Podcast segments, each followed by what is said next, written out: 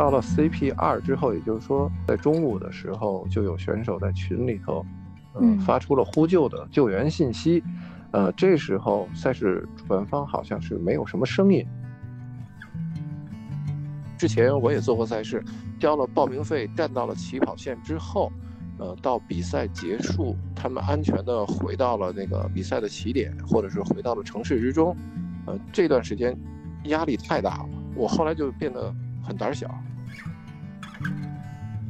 地方负责任的赛事里头，他至少要有几个总监，这至少这四大总监，我觉得。在咱们国内来说，往往就是一个人全干了，因为没有一个强制的一个应急预案的一个标准，所以导致了每一个赛事它做出的应急预案，它完全是不一样的。国内那些优秀的越野跑的选手呢，他们嗯最经常问的自己的一些问题，我跟他们也经常有聊天啊，其实很很实在的，因为他们会问。自己，我这样还能再跑几年？我还能再坚持几年？听众朋友们，大家好，欢迎收听《涟漪效应》，我是澎湃新闻人物栏目的记者，也是这次节目的主播季杰。今天呢，我们非常荣幸请到了苏子林老师作为嘉宾。呃，苏老师是国际越野跑协会中国大陆组织机构的代表。苏老师先跟大家打个招呼吧。呃，大家好，澎湃的朋友，你们也好。很高兴能加入到澎湃这个节目。我们另外一位嘉宾就是我的同事，然后他也参与了这次白银越野赛的报道。朱莹，要不也跟大家打个招呼吧？大家好，我是澎湃新闻记者朱莹。也就是这期节目，我们想聊的就是刚才我们提到的这个近期特别重要的这个公共安全的事件，就是五月二十二号在这个甘肃白银举办的黄河石林山地马拉松百公里越野赛。一百七十二个参赛者里面有二十一名选手不幸遇难，包括其中排名前六位的选手里面只有一个人生还。然后这个事情发生之后，其实大家都挺关心，就是为什么这样一场比赛。就是最后会造成这样子的一个悲剧，其实也牵引出了很多原来我们不是很了解的一些话题，就比如关于这个越野跑这项运动，还有它呃相关的比赛是什么样的一个情况，然后越野跑的一些选手他们是一个什么样的生存情况。我们今天请到苏老师，也是因为这次事故发生之前，就是在。呃，五月六号那个时候就有一个呃乌蒙山超级越野赛，然后当时就是也有一位参赛选手，他在比赛里面因为失温，然后错过了最佳的抢救时间，也是不幸离世的。当时的我们的一个澎湃的同事就采访了苏老师，然后那个时候就是您就对这个中国越野赛呃越野跑赛事存在的一些问题提了一些您的意见，所以就。也没有想到，就隔了二十天不到，又有一个这这么惨痛的事故，所以就想请您再跟我们大家一起来聊一聊这方面相关的一个话题。嗯，好的，好的。嗯，像您自己一开始是怎么会接触到这个运动，然后去参加这个越野跑的呢？我之前因为是户外杂志的呃编辑，差不多是在零六年。嗯，美国户外杂志的中文版嘛，有参与进来杂志的创刊，一直在报道户外的各项运动。那么也差不多是从零八年开始关注到了越野跑这件事情。呃，其实我当时最早的嗯出发点呢，是我觉得越野跑这件事情呢，它是由我们国内的山地户外徒步这项运动去转变的。呃，它不是从我当时的关注点，并不是从跑步这项运动去转变。因为我觉得它是一些野外徒步这样的东西转变成了越野跑，然后差不多是零九年的时候关注到了，呃，在国内举行的一些比赛，然后也去，呃，你要报道的话，自己要去体验。我我当时因为 对对户外户外来说，户外人来说，我当时是给自己定了这么呃一个一个规定吧，然后就去体验了越野跑。嗯，我。我个人来说，我是不太爱跑步的，所以说，对对对，然后但是还是去参加了一些越野赛事，也去完成了一些国内外的越野赛事，然后了解了这些，嗯，就是我们国家和呃世界上越野跑的一些趋势吧。就是这样的话，我是嗯参与了越野跑这项运动。因为这次这个事故发生之后，呃，好像大家一开始就比较疑惑的一个问题，越野跑的马拉松概念之间的一个区别，想说能不能请苏老师先给我们大家科普一下？呃，马拉松可能大家都是知道的，这个四二幺九五这个概念，然后它的历史，它的标准，呃，马拉松最简单的都是在城市的铺装路面上进行的，它的坡度是有一定的规定的，它不能爬很多的坡。呃，然后也不能有很多的下降，这都是有一个明确的规定。但是越野跑呢，它是一个非常宽泛的一个概念，所以我只能是用很简单的话说，就是在一切自然的，就是非铺装路面上进行的跑步运动，你都可以把它称之为越野跑。有设定不同的距离，二十五十、一百，甚至有更长的三百、四百、五百。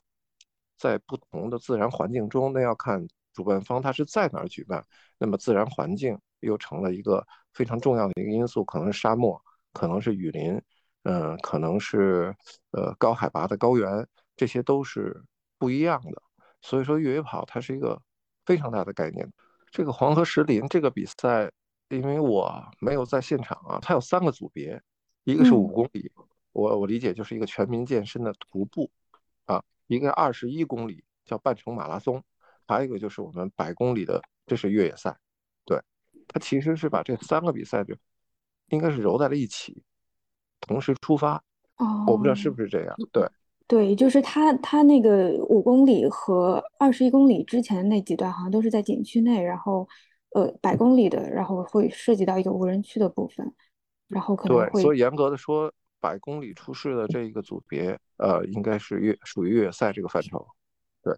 好的，苏老师，就是这次我们在采访中，其实也听到有一些跑友反映，其实这一届黄河石林越野赛难度系数不算很高，它全程一百公里，累计爬升三千米，然后要求在二十小时内完赛。就是根据您的了解，这一场比赛难度大概是一个什么样的水平？呃，如果是按照这个这个数据来说的话，这场比赛并不算难。的确不算难，它应该属于一个百公里的入门级的一个赛事。呃，因为它按照我个人的理解来说啊，我觉得它整个的路面的状况，其实除了 CP 二到 CP 三这一段，也就是我们现在说的出事这一段，剩下的路面的情况它不复杂。按照我们可能，嗯，越野跑的很多跑者强调的、喜欢强调的一句话。它没有什么技术技术路面，就是不需不太需要我们有很多要使用一些攀爬的技巧啊，像攀岩的技巧啊，或者要携带很多的一些装备。对，所以从数据来说的话，它并不算难，这个的确是这样。但是如果要是一些国际上一些通用的一些难的比赛，累计的爬升的那个数据，您得过五千。五千的话，一般是适中。咱们现在很多的。呃，不能叫很多。咱们现在有些国内的百公里的赛事，呃，一百公里爬升的数据可能都到了八千到一万出头了，一万米，对这样的一个数据。也就是说，你一场比赛下来，你可能要爬将近一个到一个一点五倍的珠峰的一个高度的距离，所以也是非常夸张的。嗯，这样来看，就不同越野赛之间，它其实是不是差别可能也比较大？非常大。嗯，这是因为要根据你在哪儿办，那就是你举办地的地形，啊，你举办地的天气的环境的这些一些主要因素，呃，然后另外还有一些你办这个比赛你设定的一些先决条件，这都足以能决定了你这个比赛的难度。举个例子，我多了不说，我可能是做一场五十公里的比赛，但我事先跟你说明了，我这个比赛除了起终点之外，我中间可能就是有两个补给站。我提供些什么东西，赛前都会跟选手们去说。我只提供水的话，那么你剩下的那些吃的补给品，还有包括一些强制装备，您都得随身背着。那你可能背负的东西就超过几公斤，所以这个就变成了一个负重很大的一个比赛。然后我又告诉你呢，就是在这个比赛之中呢，这个海拔爬升呢可能超过，就是五十公里，我我可以给你设设定爬五个山，每个山让你爬。一千米，那么十每就意味着每十公里你要爬一个一千米的山峰，嗯，这是这就变成了一个非常难的比赛。嗯，我们也注意到这次比赛中，它其实设有关门时间，这一个它 主要的一个目的在于什么？像这种大型越野赛中，通常都会有这种关门时间的设置吗？关门时间是所有的赛事都要去做的一个条件吧。然后这个关门时间的设定是非常有讲究的。呃，你关门时间的设定的宽泛度是决定了来参加你这个比赛的人的能力。呃，如果一个百公里比赛你设定三十个小时，那么就证明了你这是一个让很多人能来参加的比赛。但如果你能设定二十个小时去完成一百公里的话，那么，呃，第一个你得说你这比赛可能是比较简单；第二个，你对参赛者的能力要求还是呃比较高的。那像关于这次，呃，就是这次黄河石林越野赛的一个悲剧，您自己观察下来，觉得会有哪些方面的原因？这个因为不在现场，也不太好说。但是看了很多的分析，很多的呃采访，我觉得，嗯，天气固然是 一方面的原因吧。我们看到了这四个字叫极端天气，在一个呃比赛的。这个这样的一个时间点出现，然后又恰好出现在比赛最难的最难的那一段路面，又恰好打到了前面的选手。我觉得这一切就挺怎么说呢？就是确实是一个很很巧的一件事情。但是呢，我觉得，嗯，最大的问题呢，还是出现在了赛事的主办方吧。嗯，在一些嗯赛前的一些风险的预判，呃，以及呃。赛中的一些的通讯联络保障，呃，以及呃之后的一些救援的一些机制上是出现了很大的问题啊，我个人是那么认为的。嗯嗯，就这个事件出来之后，其实也有很多人，呃，他主要质疑的就是，呃，主办方他对天气的一个研判可能不是很充分，然后包括在这个呃过程中，就事件发生之后也没有去及时的停赛，然后那个时候。呃，我记得是选手发布了求救信息，好像两个小时之后，然后这个赛事组委会，然后他他去派遣了这个景区的应急队到达了 CP 二那个打卡点之后，再去呃调取参赛人员的 GPS 研判之后，进行了一个停赛的处理。就所以想问一下苏老师，就是在这一类的越野赛事里面，就什么样的天气就会被称之为比较极端或者比较突发的天气？或者说，一般这种情况下，呃，其他的比赛里面有有这种特别极端的天气吗？那会儿主办方他们一般是怎么处理的？咱们很多的越野赛里面碰到大风、大雨、下冰雹、嗯，下大雪这样的情况，其实是我觉得是一个比较常见的一个情况。这也是被很多跑者称之为越野赛的魅力吧。他们很多跑者倒也很喜欢这样的一一种感觉，觉得这才是，嗯，很真实的大自然的一面。但实际上呢，就是这个组委会心里要有数。在，嗯，比如就是举法国的环勃朗峰越野赛啊，我们越野跑者可能都知道的 UTMB 这个比赛为例，它在它的办赛历史上十几年的办赛历史上，它其实是因为天气，呃，临时叫停。呃，以及启用备用路线，缩短了整个赛道的距离，这种事儿他都碰到过，并且组委会也都是在第一时间内启动过这些事情，所以这个东西还是比较常见的。但是对这个赛事方的他的办赛经验和他的户外经验，以及他对整个赛事的预判，这种东西它是有一定的要求，要求很高的。对于很多赛事总监来说，叫停比赛。这是需要非常大的一个勇气、魄力，以及你要有一个良好的预案，你才有底气去叫停这个比赛。因为叫停比赛它意味着什么？意味着你要负责这些所有停在赛道上的这些人员的一个搜寻，紧接着疏散他们。怎么能把他们迅速的疏散到安全位置，然后再把他们转运回呃比赛的起点，或者是呃赛事的，就是那个城市。这些东西是需要一个疏散转运，然后怎么，然后就紧接着是怎么去安置他们，去善后这些事情，要去解释，呃，该退款退款，呃，该把赛事的一些物资那些东西都要去呃给到每个选手。这其实是还有可能会有一些选手提出了一些赔偿，因为呃订的车票啊、酒店啊，可能也会发生了临时的变动。嗯，所以说这也是一个要做到你在前的一个预案里头。呃，所以说叫停比赛这件事情，在国内外来说，对每个赛事总监他都是一个很大的考验。呃，但是 以我们旁边的日本为例，他们的日本富士山越野赛是日本非常知名的一个呃越野赛了，就是连续两年了吧，基本都是在比着比着，然后赛事总监不得不叫停这个比赛，可能雪太大了，呃，或者是气温降低了，停了之后，呢赛事总监就是按日本人的 惯例，他们是真的是临时要开一个紧急的小的发布会，然后鞠躬对所有的选手致歉。因为所有选手可能都是准备为你这个赛事准备了一年的时间去训练，呃，但是没有跑完，那你要给出一个足够的解释，你要去承担这个压力。所以说叫停比赛这个压力是非常大的。你要么就是启动一个你的备用路线，你能让这个赛事继续的进行下去。如果你觉得你的备用路线不足以保护这些人的生命安全，那么你就得果断的叫停这个比赛。嗯，苏老师，其实您刚刚也提到，就是在这种大型越野赛事中，其实遇到这种大风大天、冰雹的天气，这种现象是比较常见的。我们也发现，就是国内之前也有一些越野比赛，因为天气原因被紧急跳叫停或者终止。比如说那个二零一五年杭州一百里一百公里越野赛，二零一七年江南一百公里越野赛，其实都遇到了这种暴雨天气。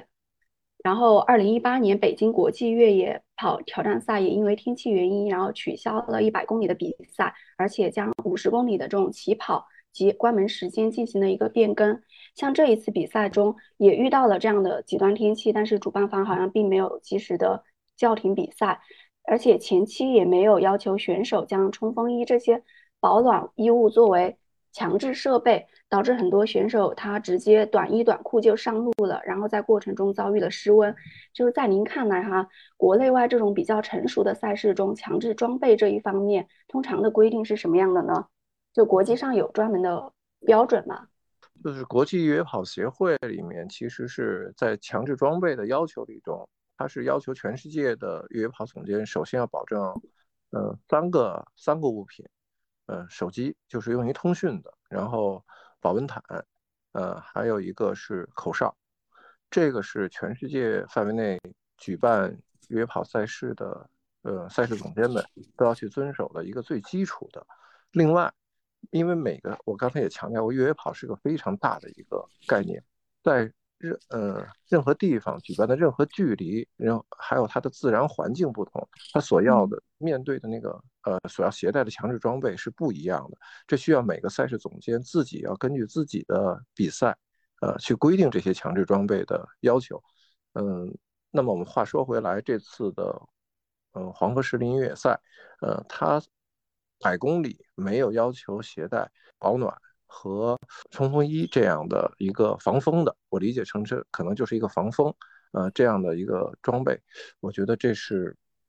非常不合理的，我个人是那么认为。对，因为它毕竟是一百公里的比赛，然后海拔也不低，可能是差不多一千多到两千多这样的一个海拔高度，所以我觉得，而且还可能要面临一个过夜，啊，按照他的比赛时间。判定的话，可能有很多选手是要进行夜跑，在夜间，这可不是说你在 CP 五、CP 六设计一个转运点，让大家换装的时候再携带呃夜跑的一些装备能解决的，这得从一出发就得带上。所以我觉得他们在强制装备这一块的设计上是有很大的一个纰漏。嗯，其实我们在采访中也有跑友跟我们反映，他是自己参加过不少国内高海拔的这种越野赛，就是有一个发现，就是强制装备里通常并不包含这种保暖衣物。这一次比赛中的一些幸存者，他们其实大相当一部分就携带了冲锋衣、抓绒手套这些，然后在关键时刻救了命。其实从安全角度来看，这可能是一个比较保险的操作。那么，可能为什么有一些主办方他在这方面没有一个强制的要求呢？嗯，可能有多种原因吧，呃，多种因素。呃，对于主办方来说，你一旦要求携带这么多的强制装备，呃，那么首先是你的检查环节就要做到，呃，至少在赛事的出发之前，你要每个人都要去检查，这要设计这个这样的一个环节，然后在赛事出发之后的，在某一个你觉得危险的呃地段之前，你要再去抽检所有选手，呃，可能就是。嗯，每个选手抽检的物品不一样，你要为了不耽误大家时间的话，你可能在那个抽检那个点的话，他每个选手都要检查。你可能这个选这个选手就是我们强制装备，如果设定了有十件，你只需要拿出其中的两件，但每个选手检查的那个强装检查的那个种类是不一样的，这样防止有些选手他们互相的呃提供物品，嗯，所以说这个东西设。设定还是有一些讲究的，我不知道这些主办方他考虑这个东西了没有。如果他觉得一开始就为了省事儿，啊，咱把这些东西都去掉，或者是在前几年里头都不太会用到这些强装，我们觉得没有必要，呃，只是在 CP 五、CP 六换装点让大家换上这些东西就可以了，就变成了一个建议携带，而不是强制携带。嗯嗯，还有就是我们在采访中发现呢，就是有一些选手他反映这一次比赛中补给点设置不太完善，比如说他们到达第二个打卡点的时候，发现可能就是没有运动饮料提供他们来补给能量；到第三个打卡点的时候，发现根本就没有补给，只有两名工作人员在现场，而且沿途的路标就是因为这种极端天气被吹飞了，有一些选手因此迷路。另外一个就是救援问题，包括苏老师刚刚也提到了，也比赛沿线可能救护人员这方面资源上不是很充足，然后参赛者求救之后，救援人员到达现场也不是很及时，加上地形原因，然后有的地段它可能只能陆行，导致都在一定程度上加大了这种救援难度。那么通常来说，像这种大型的越野比赛，赛前它是不是一般会制定一套比较完善的这种应急救援预案呢？到了 CP 二之后，也就是说，嗯，在中午的时候就有选手在群里头，嗯，发出了呼救的救援信息。呃，这时候赛事主办方好像是没有什么声音，呃，包括 CP 二这个补给站没声音，CP 三补给站、CP 四补给站。那么这个赛道上这几个补给站，至少这个站点的志愿者、工作人员都没有收到赛事方传来的这些信息，我觉得这就是有问题了。还是用个人的理解去说，我我得先问一下，就是赛事的通讯保障有没有？所有的赛事的，呃，就是工作人员，每个补给站的工作人员，他们好像都是在蒙在鼓里一样。呃，我不知道这个对讲机是否每个站都配备了，对讲机是否都能呼叫？这时候完全就是组委会要有一个指挥中心，要去呼叫 CPR 的人员，就是这时候你先拦人。按我的经验来说，你要先把剩下的人先拦住，呃，告诉他们比赛是终止还是启用一条备用路线，直接从 CP 二绕到 CP 四去，呃，然后立刻开始呼叫 CP 三和 CP 四的工作人员，你得往回搜，往回搜集，嗯，这时候三往二走，四往三走，这是一个很多做赛事的人，嗯，主办方啊，他们还包括那个志愿者，他们应该具备的一个素质。呃，但是这些东西都是要在赛前的应急预案里做进去。现在大家可能都在说选手的生命安全，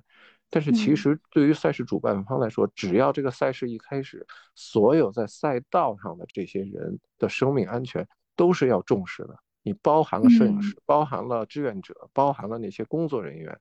嗯，所以这个东西我觉得不应该被大家忽视。其实我也想问一下，就是那些。工作人员他们对于这个恶劣天气，他们有没有预判？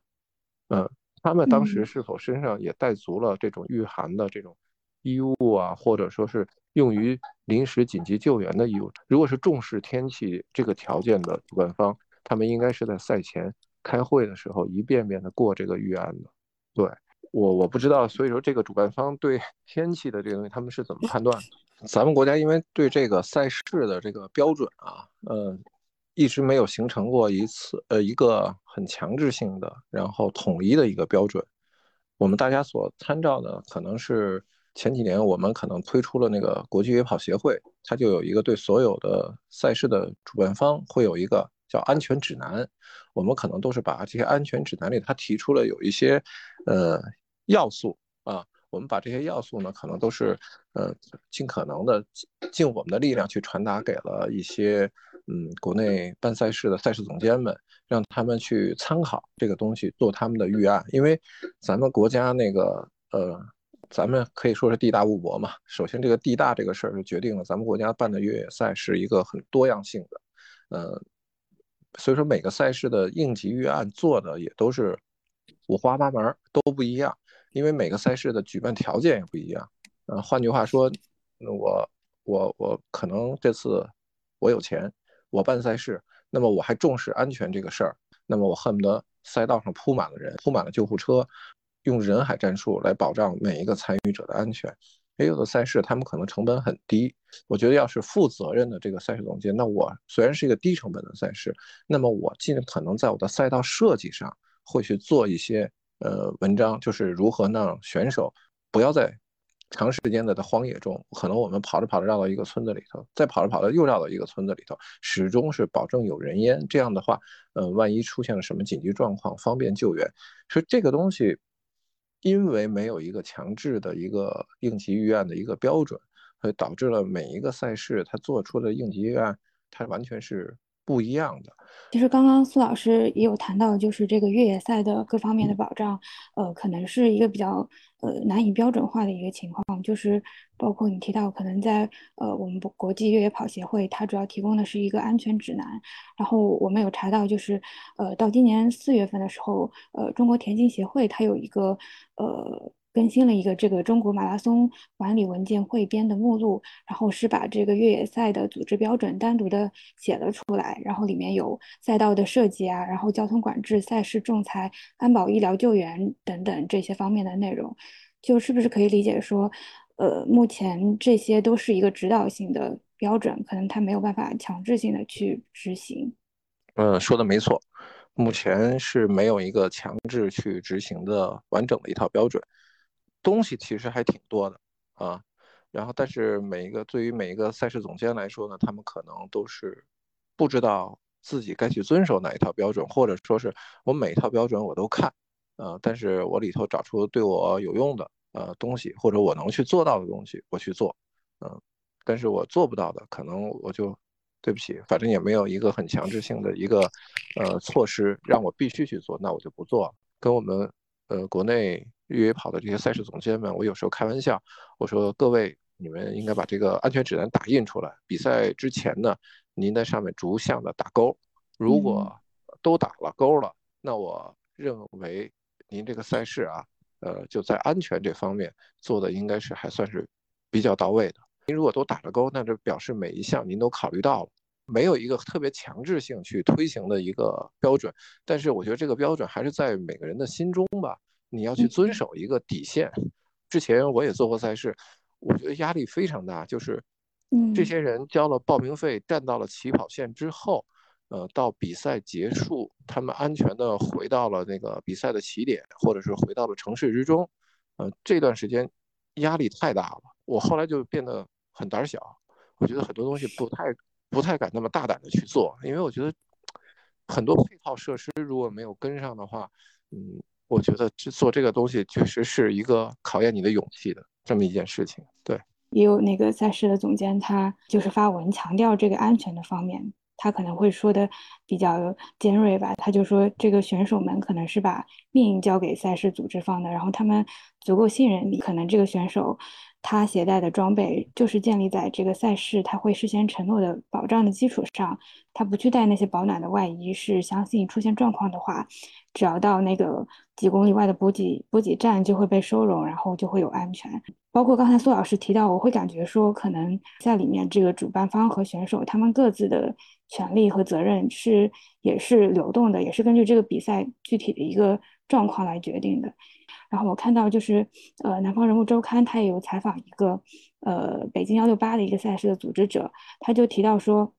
越野赛它是一种就是人和自然的交流，然后但是在城市里面跑马拉松已经相对比较成熟了，但它是借助了很多这种人力的，在山里面跑的话的话就没有太多人能够帮到你。然后他的一个想法就是说，这个时候就是要为自己负责。包括他提到这个运动的一个关键点是这种自助、自救还有自律。然后我看到之前环勃朗峰越野赛就是 UTMB 的创始人凯瑟琳，她在接受采访的时候也提到说，UTMB 是一个半自给自足的赛事，就是他要求不管在什么样的天气情况下，或者选手在没有任何帮助的情况下，他必须有独自支撑两个小时的能力。所以我想，就说苏老师是不是说这个选手和赛事方之间的这个他们各自的这个责任，其实还是根据这个赛事呃本身的一个情况来决定。对，这就是赛事的主办方在设计你这个赛事的时候，其实要看你要做一个什么样的一个赛事，这是一个先导条件吧。呃，我如果这个赛事就是强调一个选手的自助能力。那么我整个赛事的所有的设计就是往这个上面因素去靠，我可能在很多东西都提供非常简单的东西，但我一定要事先告知你，并且我一定要提高我这赛事的门槛儿，呃，就是什么样的人你才能来参加我这种赛事，这个是所有赛事总监要去考虑的一个问题。你不能说我这一切都是设计的非常难难度很大，都很极简，都强调选手的一个自助能力。那么这个选手他怎么才能具备这个自主能力？下一步就是你要考虑的。OK，这就是一个咱们说的参赛的门槛，你不能把那门槛放开了，他所有的人都能来，那那就容易出事儿了，对吧？所以这个东西是对每一个赛事的主办方，他要做这个赛事的时候，他脑子要清楚啊，我这个赛事是给谁做的啊？是给什么样的选手做的？那么对于选手来说呢？OK，我要去参加一个什么样的赛事？啊，我具备什么样的能力？那么我已经完，就假设说我已经完成一个五十公里了，那么我现在想要挑战一个一百公里的，但您上来就干一个一百公里，可能爬升一万米的这么一个赛事，我觉得这个就是有点超出认知范围了。呃，这你不能就是咱们国内现在也是因为人多啊，他们存在一个问题，就是很多赛事需要抽签儿，有些赛事不好报名，所以很多选手呢就一口气他报十个。他不管怎么样，我先报十个，然后十个里头可能有五个五个中签，或有三个中签了，对吧？我能去参加了，那我必须得去跑。那这个东西，我觉得他就忽视了一个前提条件，就是说你是否具备了这个比赛的能力。你不要仅仅看它是个百公里，你是否认真的去呃研判这个比赛，呃去也仔细的去阅读这个比赛，然后你才决定呃我要去跑这个比赛。我觉得很多选手就是。在这方面是有一些盲从心理嘛，就是我的朋友去了，他叫我去，那我们一起跑，就这种心理，我觉得就是有时候其实我听起来，我觉得是有点奇怪的，因为我觉得参加这个比赛，真的是要在赛道上熬那么长的时间，跑那么远的距离啊，这个东西其实还是要对自己啊、个人啊，你要有一个负责任的一个态度。嗯，你说朋友叫我去跑，我也来跑了。那么我听到的，我我不认为这是一个很好的参赛的理由。比赛这个比赛的赛道的难度，或者是赛事的一些特点，我都比较了解。这个比赛对我来说是有挑战，但我可以完成。我为了这个比赛，我训练了多长时间？那么这次我过来了。可能对他们来说，他们会觉得参加很多比赛啊，其实你只要给我一条路，然后我一直往下跑就行了。他们可能就是更多的是。觉得吃苦，它是一种我在跑的时候必须具备的精神，但是对于保障这一方面，可能就不太重视。非常对，呃，这个也是我之前在跑一些 越野赛的时候，我边跑我也是，我前后左右的人我也会观察嘛。然后我其实觉得咱们一直提倡的吃苦耐劳也好，大无畏的精神也好。这都是没有问题的，呃，在特定的一个历史条件下、特定的环境中，咱们提倡这种精神。但是在比赛里头，其实你更多的是，我觉得你要看跟谁较劲。这个事儿就是你个人在跟一个大自然的较劲的时候，我听到了很多的选手啊，其实我觉得他身体状态已经非常不好了，就是精神状态也非常不好了，但他很能鼓励自己，就是就是干。那这是我听到最多的一句话，咱们就是干，一天必须得到终点，坚持坚持到终点。所以我觉得这个这件事情呢，也是重新的让大家冷静下来，先暂停一下，或者是怎么样？就是你为什么要来做这件事情？嗯，这个是非常关键的一个点。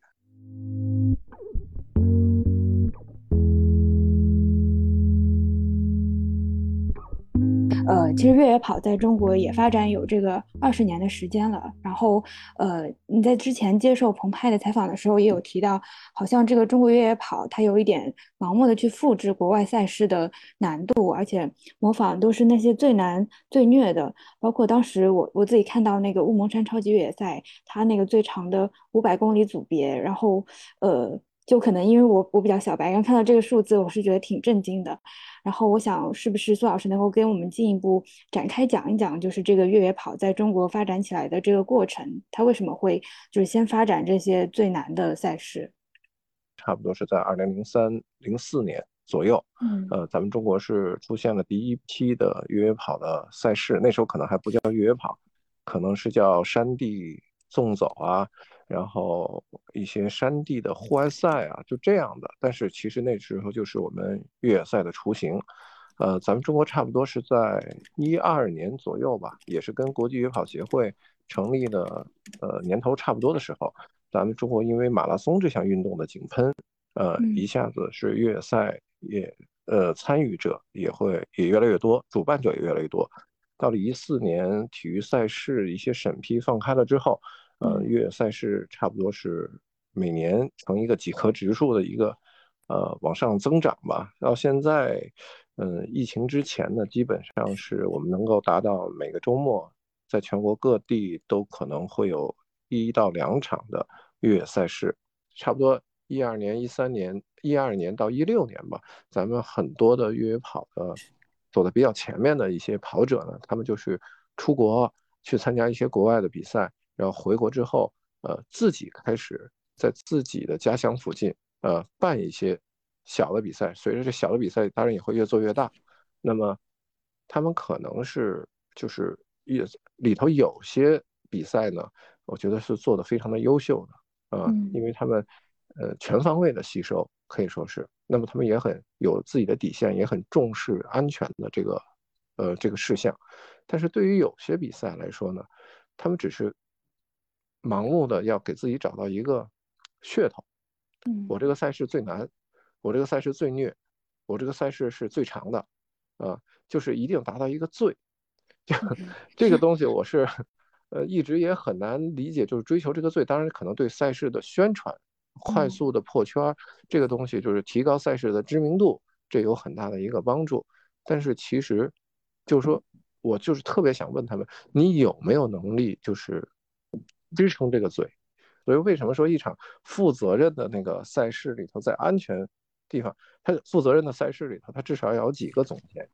赛事总监，他是要去成功的要去组织这场赛事，这个赛事我来传这个盘子，这叫赛事总监。那么安全和路线总监，这就是我们所 说的叫赛道总监。赛道总监呢，他得对这个赛事的路标。还有这个安全区和撤离区、救援区这个东西，它都要设计进去，这叫赛道总监。那么还有一个是救援总监，在咱们的，嗯，懂吧？就我负责救人，我负责冲上去把他救下来，最快速度，这叫救援总监。剩下的就是医疗总监的事儿。那么医疗总监肯定是医生、护士，按照这个东西来。那么我负责救，也也是救下来之后，我负责赶紧给他治疗。赶紧给他第一时间内处置，保证他的生命。这至少这四大总监，我觉得在咱们国内来说，往往就是一个人全干了。苏老师，我们最近也注意到哈，就是中国田径协会它发布了中国马拉松大数据分析报告，里面提到，二零一九年国内举办了四百八十一场越野赛，就差不多一个月可能有四十场这样的一个频率。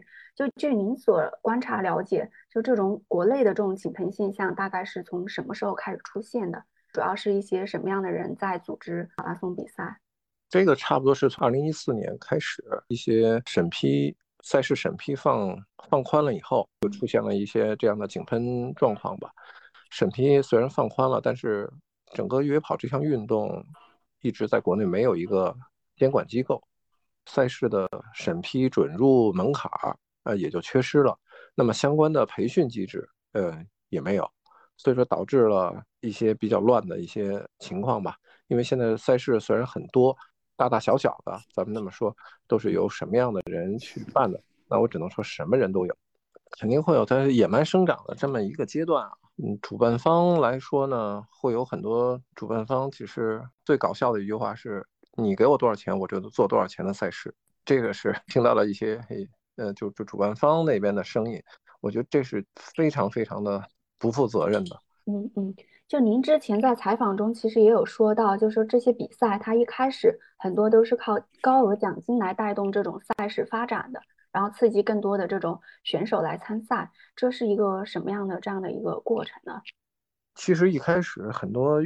越野赛啊，它是没有奖金的，因为还是一些很纯、很纯粹的一些爱、热爱山野啊、热爱跑步的。这么一种理念在里头。当你赛事越来越多，这个受众人群越来越大的时候，呃，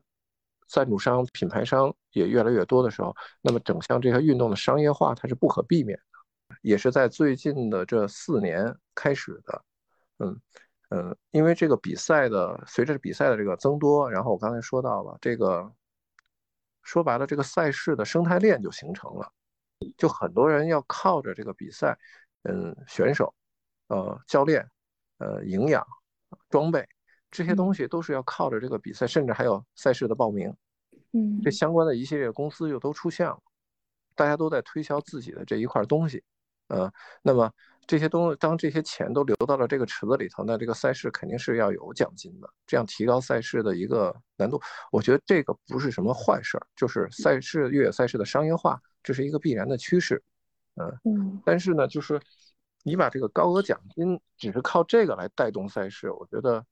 短时间内可以树立你赛事的一些知名度，但是它不是那种很从根儿上去，呃，怎么说呢？是为你解决你，你为还是那句话，你的初心是什么？呃，越野赛的商业化这样一件事情，其实我也一直很很好奇，就是它这个，它一方面要提供这些奖金，一方面这个安保它又是又是一个隐形的成本，然后包括各方面的成本，所以想请苏老师能不能给大家介绍一下，就是举办一场越野赛的流程是什么样子，然后它里面有哪些环节和要素，包括它的一个这些年它的一个盈利机制是什么样子。以及就是说，它这几年又这么热门，背后是不是有什么力量在推动？因为，呃，就包括这次黄河石林越野赛，然后，呃，就是我们有看到这次比赛其实是由白银市委市政府去举办的，然后，呃，包括白银市体育局、景泰县委。县政府承办，然后再由这个黄河石林大景区管理委员会，还有另外一家就是赛事执行的公司，叫做甘肃盛景体育文化发展有限公司。这里面好像涉及到了各个方面。我们首先要明确这个主办方是谁，对吧？然后这个赛事的为什么要做这个赛事？这需求是什么？你告诉我，这是我的赛事就是为了宣传这个景区，或者说是宣传我们这个城市，宣传我们这个县县城，宣传我们这个乡村。那么这个东西是一个，你一开始肯定是要有一个，呃，出发点。我为什么要在这儿做这个越野赛？那你赛事肯定要围绕着这个需求去展开。只够做一个三十公里，那地方不大，很小啊。那么好，那么我们就围绕这个三十公里啊去做文章，最终是想让它通过赛事拉动当地的旅游经济。那我们可能要上国家级的媒体，呃，要让他们来报道我们。那么赛事的主要成本就在媒体宣传上，我们要去多花点钱，这是一种啊。另外一个呢，他说我这个地方特别好，然后我们这个旁边呢有几个大的城市，我们要做这个赛事，我想让那几个大的城市都来我这儿啊，都知道我这儿。那么我们就是在选手的招募上要多做文章，要通过那几个附近的几个大城市呢，去把他们的相关的户外俱乐部啊、相关的跑团啊都拉过来啊，你们来这儿体验一下，这是。在这几个城市里形成一个口碑式的宣传，也拉动了旅游，嗯，所以说这个每个赛事它这个为什么我说这个话题很大？它的赛事的出发点不太一样，所以说这是赛事公司去接的时候，你一定要清楚的要了解到你那个赛事的出发点是什么。有的东西就是轻比赛重宣传，其实有时候比赛这个东西就往往不是一个特别关键的一个事儿，这就容易引起了赛事公司主办者的心理上的一些轻视和麻痹。他就忘了，我做的其实是一场比赛，是一场真正的意义上的越野赛。嗯，这个东西其实也是一个根源。嗯，这东西怎么去说白了，盈利那还不简单吗？就是这个东西，所有的盈利就是压压成本。嗯，所有的公司做这事儿不就是压成本吗？您在哪儿省钱哪儿省钱的，嗯，所以我就包括你的公司，如果是一个真正的一个赛事公司，一年四季每周都有赛事，那你忙死了。这个公司得有至少那么多员工，你天天都在忙这个事情。但是您就像是一些小公司，嗯，其实你没必要一年可能就做两两到三场赛事，那你一切都是外包就行了。怎么说呢？像一个二房东一样啊，你就挣这个钱就行。嗯，就其实那些小公司，他他把这些外包出去，但他其实是没有什么经验的。对啊，他拉到了这一部分的资金的资源，他可能完全不懂，他去找懂的人来帮他操盘做这个事儿。嗯，那么他给那个懂的人多少钱呢？人家中间再挣一道啊。再去压一些成本，就一层层的包出去了，所以我觉得这个事情就不是一个很规范的事儿。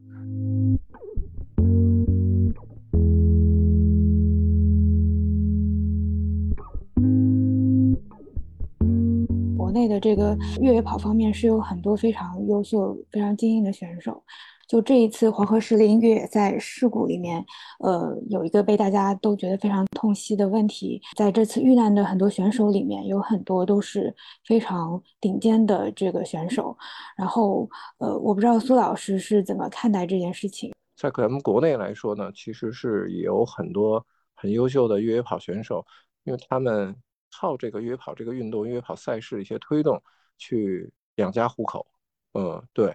呃。这里头有赞助商的费用，有各个赛事的奖金、出场费，这些累积下来变成了他们的一些日常收入，维持他们的生活，维持他们的训练，甚至维持他们的教练、呃营养康复，呃这几个环节，这也是他们应该去得到的一个东西。然后某种意义上，他们我还认为他们的参赛也是推动了越野跑这项运动普及，也整个推动了这个行业。对。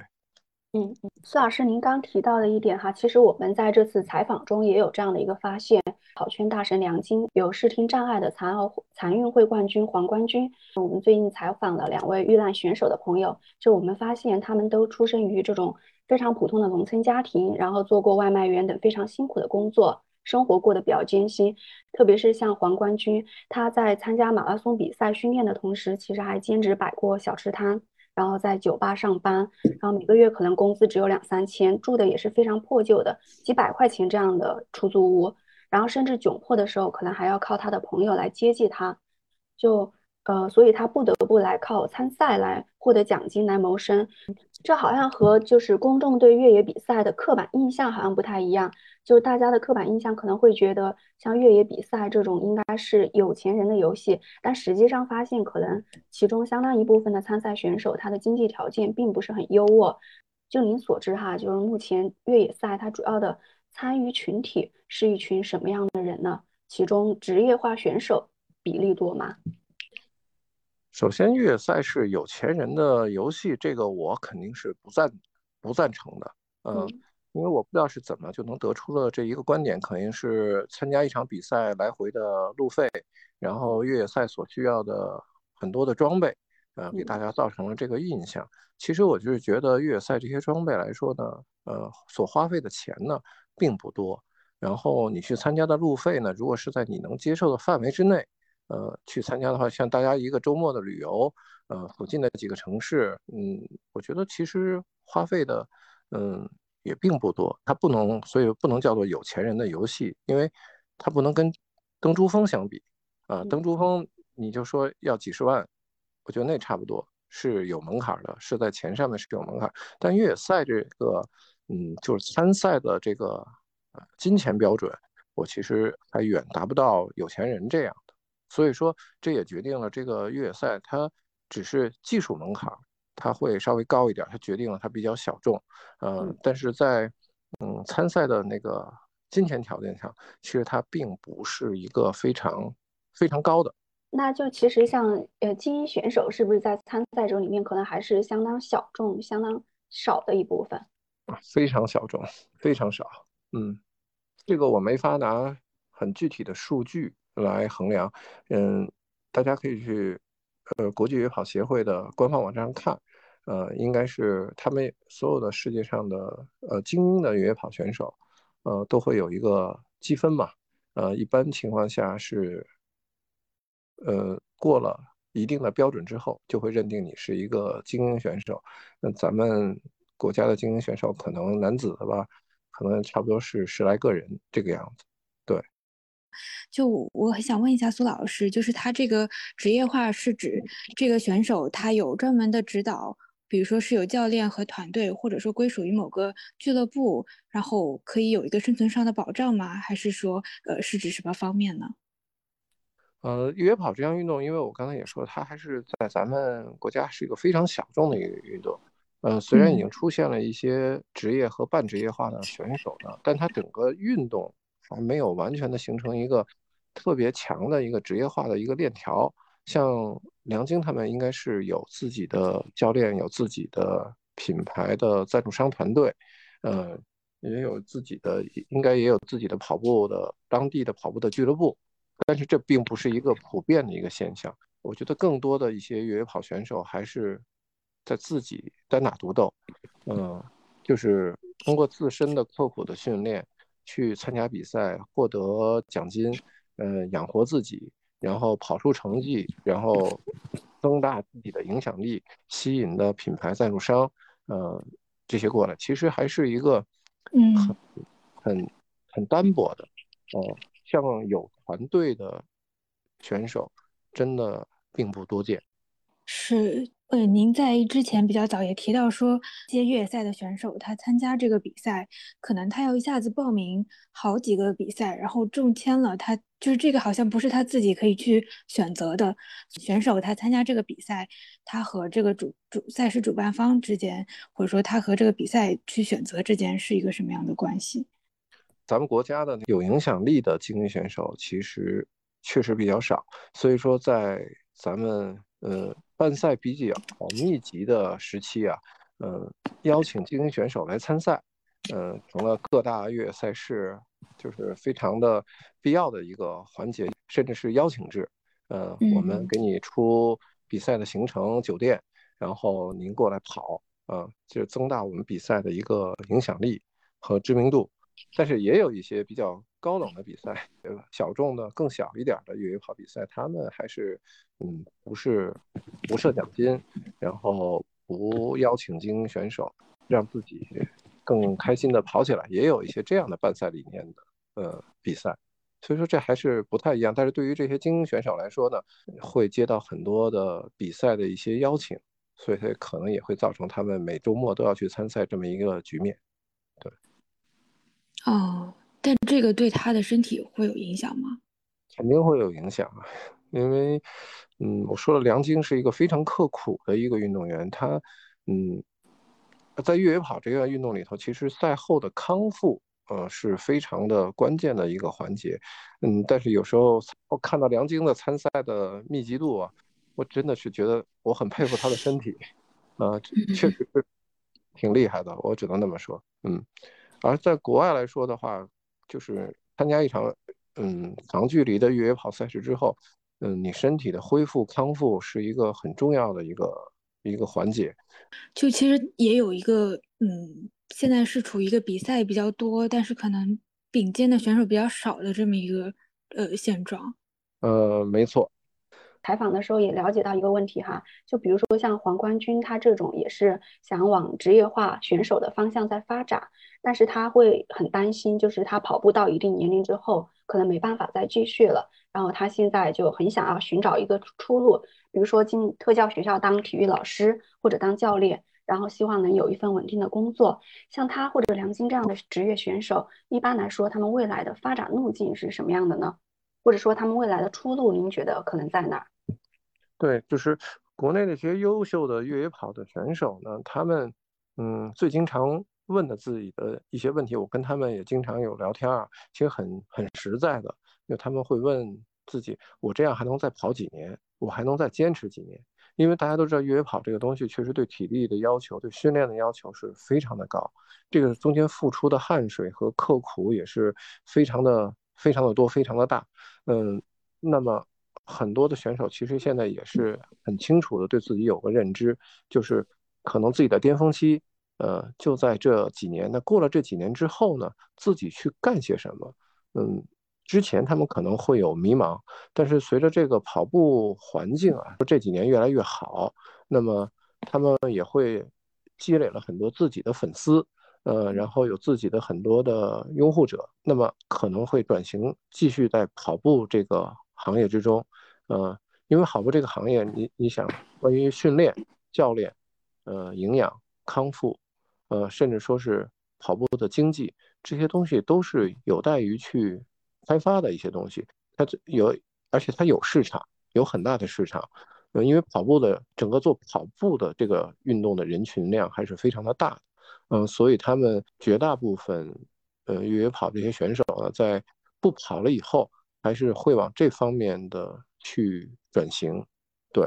甚至说是给一些企业，呃，代跑，企业团建。呃，或者说是以自己的名声去举办的跑步训练营，甚至说是转型成赛事总监，我自己去办赛事，这都是有可能的。哦，那像就是苏老师提到的这个，一方面这个职业选手他们呃跟赛事主办方有各种各样的关系，然后他们要靠奖金为生，呃，我会感觉他们是不是考虑的比较多，然后特别是在这样子的一个呃比赛里面。呃，包括比如说他自己遇到的一些安全问题，遇到一些呃比较恶劣的环境的时候，他一般情况下会去主动退赛吗？对，首先我得先说退赛这件事儿，它绝对不是一个没面子的事情，呃，这一定是一个就是具备成熟的一个思维，然后对自己有清醒的认知判断的，呃，这么一个事儿。举例啊，有一个我认识的一个朋友，他没有退赛了，中途退赛了。然后回到终点的时候，嗯，可能有当地有的志愿者啊，很热情的说，呃，你在我衣服上签个名字吧。然后他说我是退赛了选手，然后啊，你退赛了，那算了。就是，就大家其实我觉得，只要是你能去报名比赛，站在起跑线之后，啊，这件事情，哦，就已经是很了不起、很优秀了。但是中间的退赛，你可能是自己的身体原因，然后。或者是碰到了复杂的天气状况，你判断判定自己可能无法继续接下来的赛程，那么你做出了一个退赛的决定。我说这是一个非常非常理智、非常顺理成章的一个事情。这是一个我觉得没有必要说，嗯，很为难或者是很怎么样。因为在我参加的很多嗯国内外的赛事中，我我见过很多理性的跑者，他们就是退赛嘛。呃，呃，退赛这件事情，我觉得对于很多很理性来说，他们觉得这没有什么，因为我已经体验过了，我也很开心，就够了啊。那么现在我的身体可能撑不住，或者是我的心理状态撑不住，那么我选择退赛，我觉得也是，呃，非常的顺理成章的，没有问没有问题。嗯，就您说这两天也在思考关于这个 退赛的问题，是有一点 心有余悸吗？也不是说心有余悸吧，就是，他会提醒我以后选择一些赛事，嗯，还是要去，嗯，精心的去选择，因为我自己的身体状况、心理状况，我是时时刻刻在赛比赛中，我是了解自己的。是真正让我心有余悸，回来之后想，这个比赛连这些基础的东西都没有，我居然去参加了这么一个比赛。